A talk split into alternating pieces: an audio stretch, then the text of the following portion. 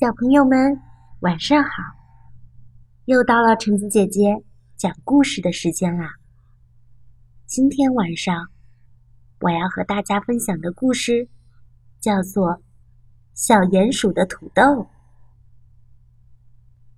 小鼹鼠在地底下流浪，对于流浪的人来说，好像拥有着全世界，又好像什么都不属于他。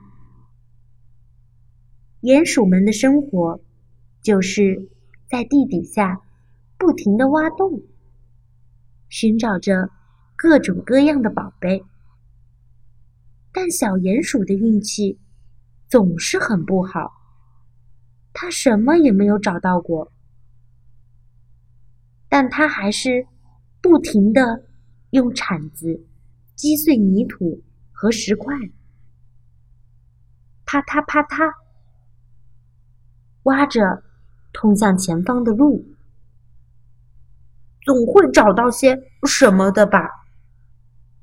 他笑着对自己说。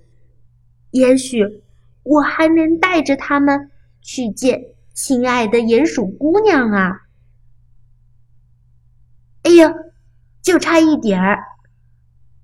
一天，他突然停了下来，眼前有一颗小小的土豆。小鼹鼠把它握在手里，仿佛能感觉到小土豆在微微颤动。多奇妙啊！也许我该结束流浪的生活，做一个农夫。小鼹鼠轻轻的抚摸着小土豆。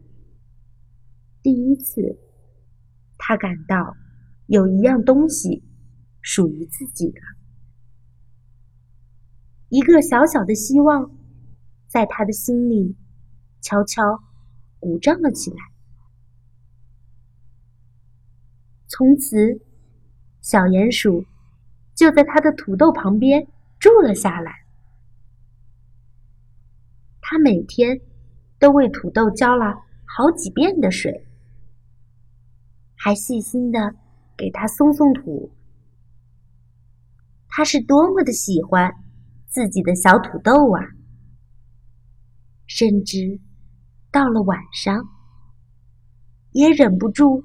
关了灯，打开，关上，再打开，为的就是可以多看几眼自己的小土豆。这可是我的小土豆啊！小鼹鼠笑着笑着就睡着了。一天，小鼹鼠正在帮土豆。擦身子，突然听到了一阵轰隆隆的脚步声，一大群甲壳虫冲了过来。甲壳虫能在片刻之间啃光一棵老树的根，而且它们见什么就吃什么。走开！这是我的土豆。小鼹鼠。大叫起来。然而甲壳虫一点儿也不听，它们好像一群没有脑子的咬噬机器，一个劲儿冲了过来。小鼹鼠拿起铁铲战斗，像个保护自己田地的农夫那样勇敢。当当当，甲壳虫们的脑袋还真是硬啊！铁铲都裂开了一个小口，小鼹鼠还在拼命的打。一场恶斗，甲壳虫们终于灰溜溜的逃跑了。小鼹鼠还是不放心，他决心要造一个大围墙来保护他的土豆。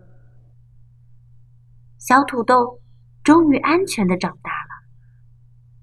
小鼹鼠高兴极了，他大声地说：“好了，你现在可以请我的鼹鼠姑娘来看了。”鼹鼠姑娘的家里来了许多的鼹鼠，他们中有的挖到了钻石矿，就带来了钻石；有的带来了黄金，还有的带来了石油。正在大家吵吵嚷嚷的争论谁的东西更有价值一些时，突然，轰隆一声，墙壁上出现了一个大洞，洞里出来的是一只小鼹鼠。它满脸的快乐，两手撑开，似乎在比划着一个尺寸。可是它手里什么也没有。到底是什么呀，亲爱的小鼹鼠？鼹鼠姑娘好奇的问。“我没有把它带来。”小鼹鼠有些不安的说，“因为它是有生命的，一颗这么大的土豆。”一片安静，鼹鼠们个个以为耳朵出了毛病。他说什么？土豆。终于，大家都怪笑起来，好像这是一个小丑在表演节目。鼹鼠姑娘失望的走到了小鼹鼠的身边，轻轻的叹着气对他说：“唉，为什么你总是这样？